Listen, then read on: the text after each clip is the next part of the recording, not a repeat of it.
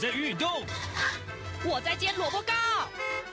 我正赶着上班。哦，我要赶着去上课啦。这个时候，我们都在听夏志平制作主持的《早安台湾》。早安台湾带给你最热门的时事访谈，最感动的人物专访，最直接的民意表达。对，让我们一起收听《早安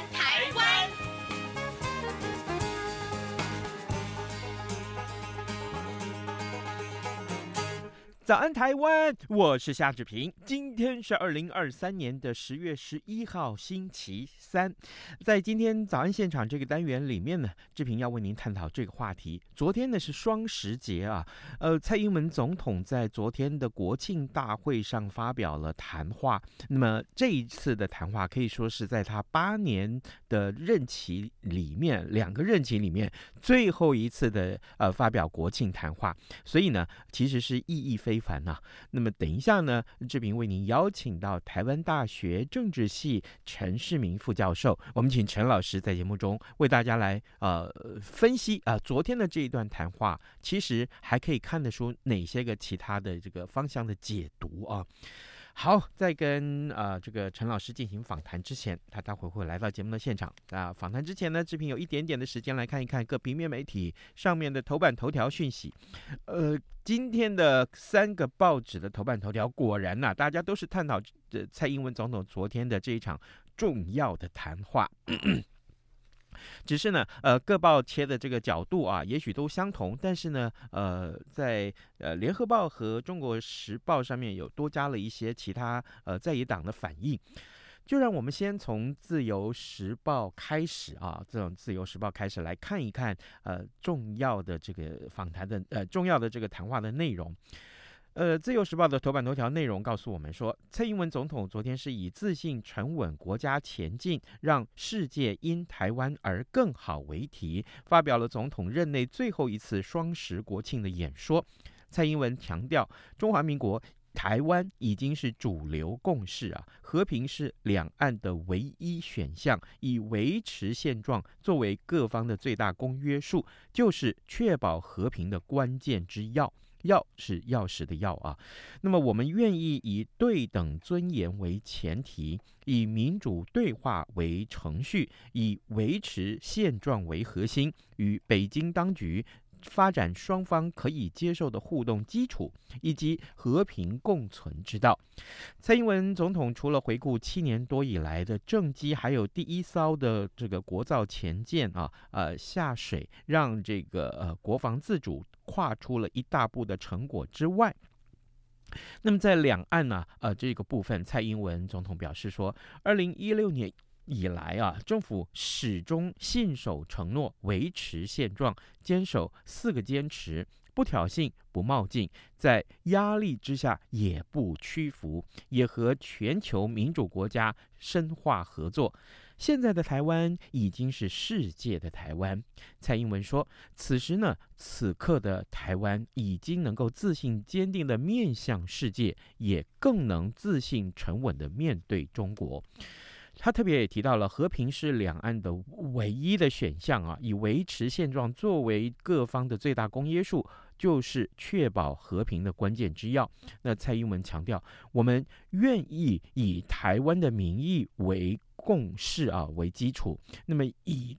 对等尊严为前提，以民主对话为程序，以维持现状为核心，跟北京当局发展双方可以接受的互动基础，以及和平共存之道。好，这是有关于《自由时报》上面提到蔡英文总统的这个谈话啊，昨天国庆谈话，呃，他的头版头条上面全部都是呃蔡英文总统谈话的内容。不过呢，呃呃，联合报和这个呃中国时报上面多提了一些是在野党的反应啊。我们看到，当然这已经接近选举的这个时候，呃，各方的这个在野党的批评是比较多一点啊，比较严厉一点。呃，我们来看一看国民党的总统候选人侯友谊啊，他的批评，他说，民进党执政这几年来啊，呃。不但是篡改中华民国的建国精神，国庆居然还用台湾国庆日啊，这孰可忍孰不可忍？然后呃，另外啊、蔡英文总统提到了维持现状是两岸的最大公约公约数啊，呃，借此跟北京展开对话。那么，民众党的总统参选人柯文哲他则是说啊、本来就是这个样子呀。啊，但是呢，呃，蔡英文总统讲维持现状就是守护台湾，但是呢，如果是在野党来讲维持现状，就变成中共的这个呃同路人啊，这也是呃说法有一点酸了啊。好，这就是其他在野的部分的一些回应。那么除了这些个重要的新闻之外，其他联合报上面也为您关注，就是护理师的出走啊，每一年会流失大概有五千人。那另外，呃，中国时报的头版上面也为您关注说，现在有一个这个国际特色组织啊，呃，日前发布的这个调查报告，有一个疑似是来自越南的账号啊，神秘账号，它叫掠夺者，它呢哈还。骇入了全球五十多个名人跟机构的手机，那么蔡英文总统也赫然在列。好，现在时间是早晨的七点零六分十八秒，我们先进一段广告，广告过后呢，马上来跟啊陈老师进行访谈喽。央广每周四晚间九点半到十点播出的《这样看中国》节目复查时间，感谢听友长期的收听与支持。由于众所周知的因素，富察目前无法主持，因此特别情商从事出版工作多年，曾荣获二零一九台北国际书展大奖编辑奖。目前担任左转有书书店店长的王嘉轩代班主持。各位听众朋友，大家好，我是王嘉轩，欢迎收听每周四晚间。九点半到十点播出的《这样看中国》复查时间，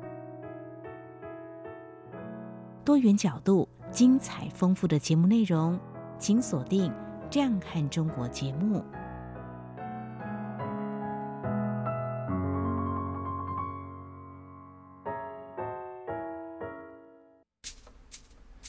早安，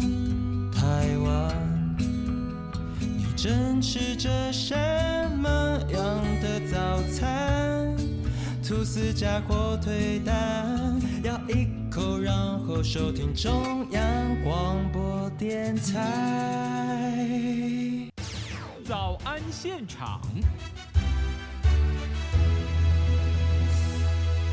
这里是中央广播电台台湾之音，您所收听的节目是《早安台湾》，我是夏志平。此刻时间早晨七点零八分了啊，各位听众，呃，蔡英文总统在昨天的国庆大会上发表的这个谈话，他是以自信、沉稳、国家前进，让世界因台湾而更好为主题。同时呢，这也是蔡英文总统在八年的两个任期之内最后一次发表国庆谈话。所以呢，此刻呢，我们为您邀请到。台湾大学政治学系陈世明副教授，他已经来到节目的现场啊，要为大家来评析这一段谈话有哪些重点。老师早安。呃，各位听众好，主持人好，是谢谢老师。呃，这个不好意思，这节目时间很早，麻烦老师亲自来到节目的现场啊。这首先我想请教老师啊，呃，昨天蔡英文总统的谈话里面，您关注到哪些个重点？还有就是蔡总统在他任内的最后这一次的国庆演说，呃，有了这些个重点，它的意义是什么？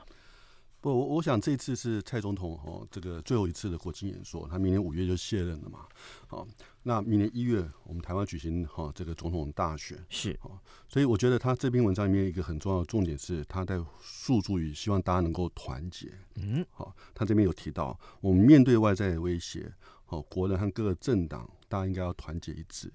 啊我们不容否认，我们今天面对中国大陆，它它相当大的一个军事安全上面的威胁。而面对这种威胁，我们团结都不够了，更何况我们自己内部还有分裂。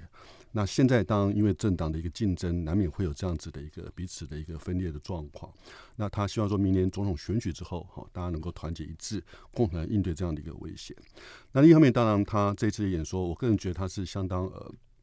相当沉稳的一个演说，然后他并没有说有这样怎么样子的一个好太令人感到意外的一些相关的一个宣示或内容。好，那这个本身其实也想要说去呈现，就他这边所说到的，他的整个两岸政策从二零一六年上任以来，它是一致的。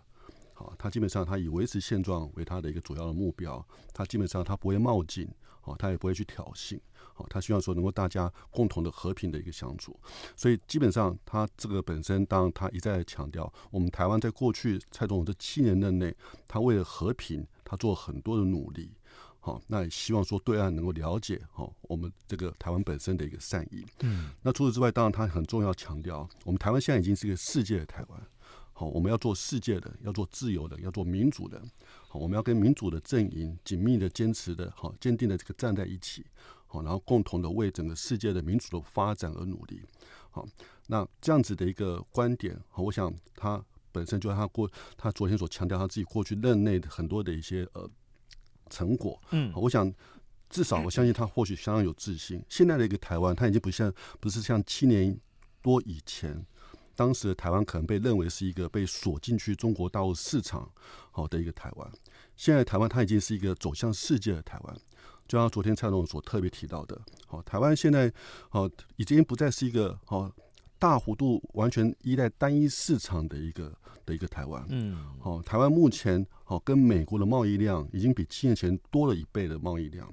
好，然后欧盟也是变成是我们台湾最大的一个投资的地区。好，那这是很明显的呈现出来，我们台湾不管是在地缘政治，不管说是在全球供应链的重要性，不管在全球的民主发展上面，我们台湾都是一个非常重要的关键的地位。好，那这个就是一个世界台湾本身的一个呈现。好，我想这是他本身昨天的一个演说的重点。是，呃，蔡英文总统他说啊，他说和平啊是两岸的唯一选项。当然这句话。今天也被各平面媒体做在头版头条，都是一个非常显著的标题啊。那么，呃，特别是台海和平，在这个俄乌战争啊这两年多以来，呃，接近两年以来啊，这个深受国际瞩目。呃，所以老师，我想请教您，您如何去看待这一部分有关于台海和平稳定的演说内容？的确啊，哈，因为上周六这个以色列巴基斯坦又爆发这样的冲突，所以世界的确看起来现在是蛮乱的。嗯，那我想蔡总统这边演说，他很。强调去哈，去去去宣誓哈，我们台湾对于这样的一个和平跟维持现状的一个重视。那不可否认，的确哈，在蔡总统这七年以来，的确台海局势是更加的动荡。但这个动荡的一个责任是在于谁身上？嗯，那我想蔡总统昨天这个演说很明白的把去年啊，把这个过去的七年他的一个对和平的努力，把它相当清楚的一个呈现出来。我相信他一个很重要的目的，就是希望让让国人、让世界了解，整个台海区域动荡的一个原因，并不是在于我们台湾。好，我们台湾是一个被威胁者。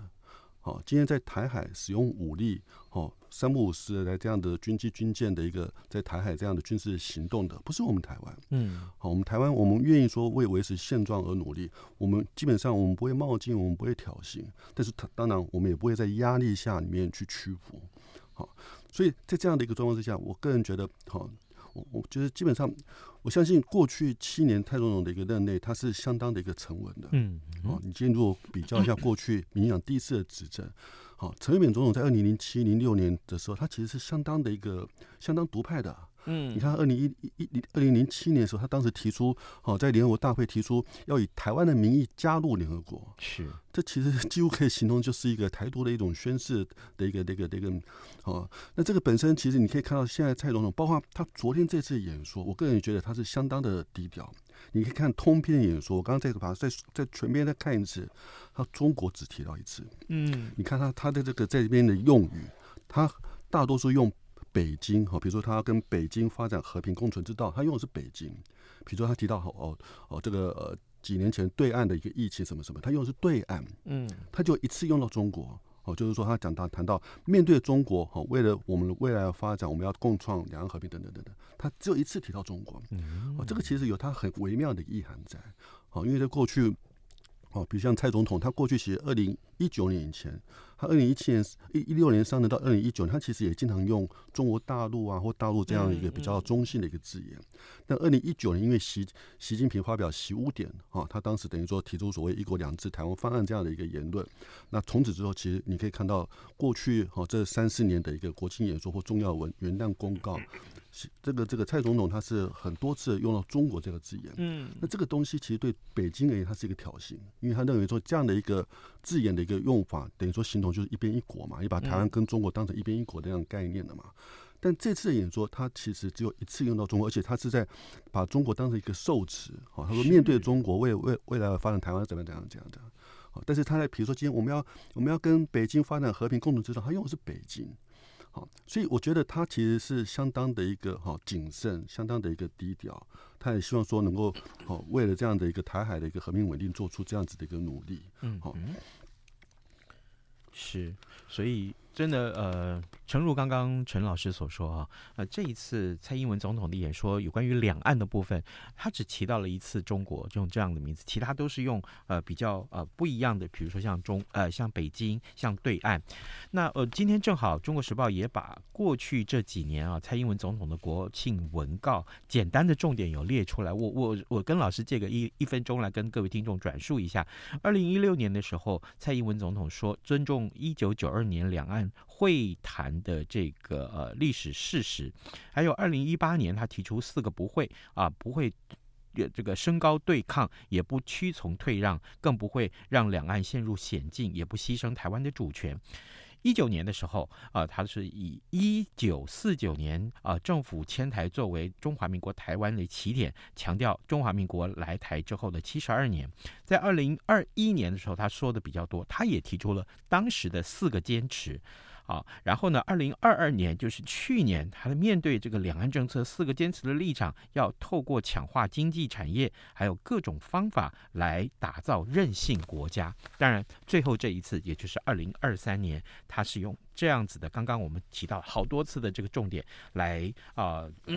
来这一路上看下来，这几次的国庆谈话其实都是有它的脉络可循的。嗯，各位听众，今天早上志平为您来访问啊、台湾大学政治学系陈世明副教授。我们请陈老师在节目中亲自来到节目的现场，为大家来解析昨天蔡英文总统在国庆谈话当中的重点。那么现在时间是早晨七点十七分零七秒，所以接下来我想请教老师，那呃，蔡总统他的谈话里面分成四个部分来说明这。八年来执政的政绩啊，还有对未来的期许。那其中有一个部分说，他不前进就倒退啊，不奋进就会被命呃，就就会被决定命运。那么他提到上个月才跟国人见面的这个海鲲号国造前舰啊，在防护台湾的决心上，他所展现的是一个什么样的坚持呢？我想展现的一个好，他的一个宣誓，简单讲就是。嗯自己国家自己救。是。好，对我们台湾而言，过去有一些什么以美论啊，对美国的一些旨意什么什么的，好，对民进党政府当然他是比较亲美，他比较希望说能够争取美国的一个援助、美国的支持来抗衡中国大陆的一个压力。但是对于哈像这个目前哈北京的这样的一个军事的压力，对我们台湾而言，我们当然是还是以我们自己的一个防卫能力的一个强化来。依靠我们自己的实力来去抗衡这样的一个好威胁，嗯，好，那当然，如果其他国家，尤其是美国，他愿意来帮助我们台湾，我们当然是非常会非常乐意、非常积极想要去争取。但是我们不会说把我们自己台湾的一个生存、生命完全寄托在其他人身上、其他国家身上。重点当然还是要最终还是要靠我们自己，就像现在乌克兰一样，乌克兰也是因为他先表现他自己的一个好这样的一个非常好、非常这个抵抗的一个意志。而受到世界的尊重，而让西方国家愿意说去援助他。要不然你看乌克兰，其实一开一开始去年二月一开始战争爆发前两个礼拜，一般人可能觉得乌克兰人撑不下去去了。啊，好，甚至甚至西方都都在帮泽伦斯基安排这个逃亡路线了。嗯，但你可以看到泽伦斯基他他为什么现在受到这样的一个西方的尊重？他因为他呈现出他这样的一个抵抗意志，然后鼓舞了整个乌克兰全国去这样的一个奋战。是，好，那这个就是好，我想这也是蔡总统这提到海鲲号它的一个重要意义。就像他所说到的，我们不奋进努力，我们就会倒退，我们就没有办法掌握我们自己的未来的命运。也就是说，我们自己台湾的未来的命运，我们必须要掌握在我们自己台湾人身上。我们当然希望争取更多其他国家的国际奥援，尤其是美国。但我们不会说把我们自己的一个生命生存完全寄托在其他国家身上。整个自己的自己的国家自己的生命，当然还是靠我们自己哦来去做这样子的一个去保保护的。是，也因为正好要靠自，就只有靠自己。那么很重要的是，呃，台湾内部也不会停下这个改革的脚步。而提到了改革啊，所以老师，我想继续来请教你。呃，有很多的改革还正在进行啊，呃，当然也有一些改革是被大家所呃，也许是反对啊，因为改革总会有痛处啊。像比如说昨天他提到的就是多元成家这件事情，很多的卫道人士其实在批评他。没错。好，另外还有就像年金啊，这个年金的这个改革，恐怕是更多的族群是抱怨啊，很多族群在抱怨这件事情，这也是事实。那老师，你怎么去看待这八年来蔡政府的这些改革？不，我我想我们台湾现在已经是一个呃多元自由的一个社会，嗯，好，所以当然，哦，任何的一个政策的一个推动，当然都会哦有有它一些不同多元的一些意见的呈现，好，那这个当然我们也都尊重，嗯，那当然对蔡总统而言，他作为一个国家元首，他当然是以哦整个国家的一个大多数的民意。哦，来作为他本身的一个政策的一个推动的一个方向。好，那他所推动过去这些呃政策，哦，当然有些部分当然会有一些哈、哦、一些人士，他会感觉他有他不同的一个看法。那这基本上我们当然我们也尊重。哦，但是不可否认的，如果今天如果说从从整个世界的角度来看，我们我们这样的一个哈、哦，我们这样子的一个这个。比如说，今天的同性婚姻，其实我们我们是亚洲第一个哦，第一个能够实实现这样同性婚姻的一个国家啊，哦，但这个其实至少对于那些呃。欧洲国家、西方民主国家，他们是感到台湾是非常 非常 了不起的，嗯，好。不过当然，这个这个是从这样的一个西方本身的一个比较支持这样的一个同性婚姻的角度了哈。不过当然，我们不能否认，当然有一些比较宗教界的人士啊，他们本身当然比较味道，比较这个希望说能够啊保留过去的一个传统的价值。那这个我们当然我们都互相尊重，嗯，好。所以基本上，我想对于蔡总统而言，好，他当然推动了很多的一个事情，好。那这些事情当然。好，利弊得失都有哈，自己评价如何，当然由人民来做一个评断。好，就像蔡总统他昨天也还是说到嘛，好，今天当然还是会有一些不尽人意之处。嗯，那作为总统，好，蔡总统他也说他责无旁贷，好，他愿意概括承受。嗯好，但是他本身当然也把他过去七年这样的一些努力，好，在这次演说里面把它给呈现出来，让国人去自己做一个评断。是对各种反对的意见概括承受这件事情，其实也是很多政政治。人物很呃该有的一些气度。各位听众，今天早上这频为您呃邀请到台湾大学政治学系陈世明副教授，我们请陈老师在节目中为大家来啊评析昨天蔡英文总统的这一段重要的国庆的一个谈话的内容。我们继续往这个内容 下面来走啊，就是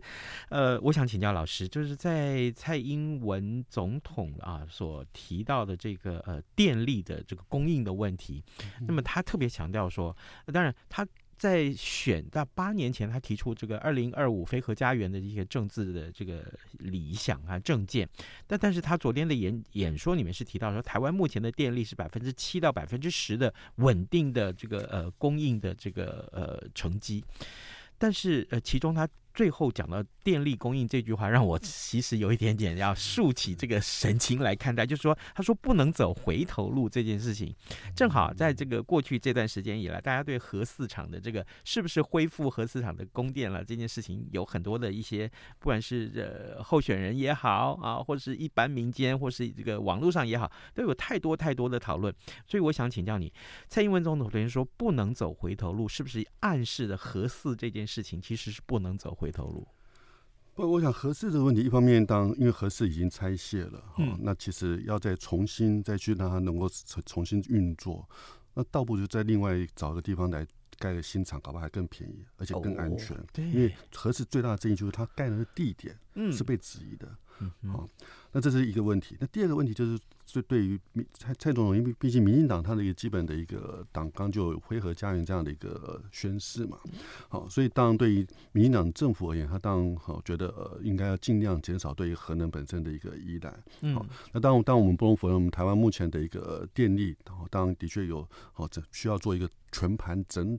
全盘的一个检讨的一个电力政策，好，来做一个这样更多啊多层次大家的一个互相的一个讨论，啊，这当然是一个未来可以值得讨论的问题，啊，但是对蔡总统而言，当然他基于他民进党的一个立场，哦，他觉得说在未来，哦，绿电，哦，尤其像今年绿电已经超过了核能，而他认为未来随绿电逐渐的一个继续的一个发展，嗯，好，它是有可能可以说去弥补了我们台湾的一个电力的需求，好，尤其你看，其实我们最近这个，啊，这个全地球暖化其实是相当恶化的。你看那个台湾，你看七月、六月几乎都没下雨，都在出太阳。对，那这其实就是地球暖化对我们台湾气候可能造成的一个一一一些一些差异的变化。嗯，那这些变化有可能会使我们台湾哦，在过去哦。一年所被日晒的一个日子有可能会更长，嗯，这其实也是会有助于我们的一个呃哦太阳能绿能的一个发展，嗯，好，不过当然这本身这是一个值得在做更深入仔细的一个讨论的一个问题。是，当然，呃，有关于这个呃核四或或者说电力供应这件事情，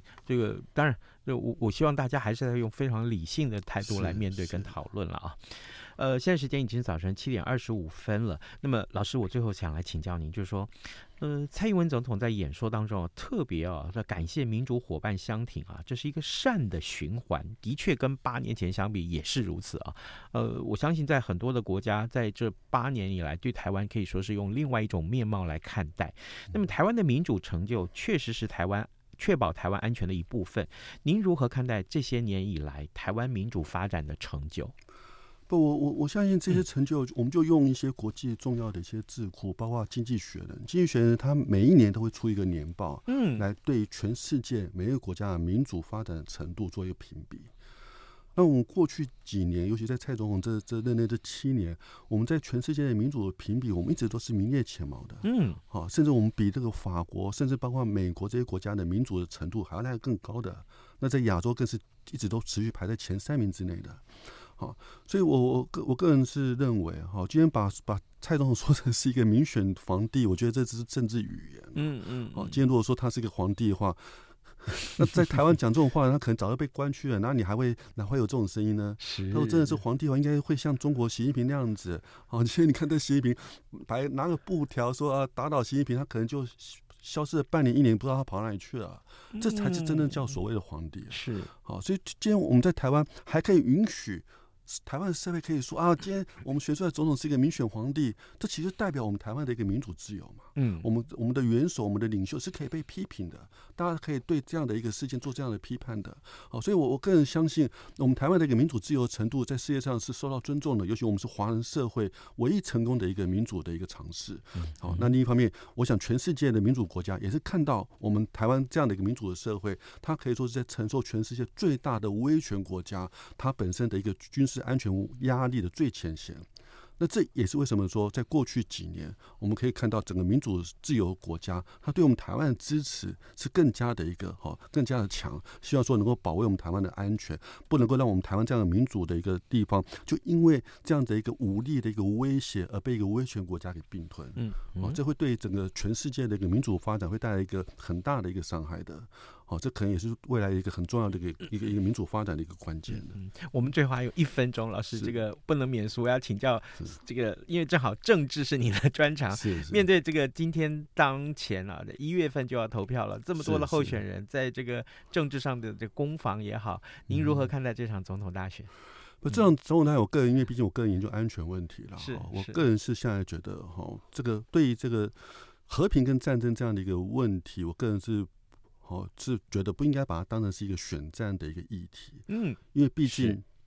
战争和平这种安全威胁，我觉得是应该是全国团结一致去面对的问题。好，类似像这种外在的外交或者说是安全威胁的问题。好，我们不应该把它当成是一个政治议题来做做一个操作了。嗯，好，那很明显的，你我个人也觉得很多的一个选举上面，可能对对安全和平都是一些政治的语言。是，好，今天就算今天我们选出一个，他一直在那边讲高喊说啊，我们今天选我就可以带来和平的人，真的他当选的，真的就可以带来和平吗？那我个人反而会觉得，这可能只是一种虚幻的和平的假象。嗯，这反而会使我们台湾的那一种抵抗意志会因此而弱化。是。那这个本身，我个人倒觉得是值得候选人好好去深思一下的。的确，呃，我们也这个最后再把老师这句话，这个再来呃 quote 一次，就是呃，和平跟战争啊，不应该作为选战的议题，也正好提供给各位选民们啊，这个我们的听众，您就是投票者啊，那你是不是在这个整个选战的过程里面，看到这些呃候选人在议题上的攻防的时候，一旦涉及到和平这件事情的时候，你是不是可以有更慎重的思考？这是我们想要提供给大家的思考方向哦。是，是。今天我们非常谢谢台湾大学政治学系陈世明副教授来到节目当中，跟大家分享有关于蔡英文总统昨天在国庆大会上的这一场谈话啊，它有它非常重要的意义。我们也谢谢老师，您谢谢亲自来到节目的现场，也谢谢各位听众的收听，咱们就明天再会喽，拜拜，拜拜，谢谢老师，谢谢。反正过了十二点，好多一样被丢弃。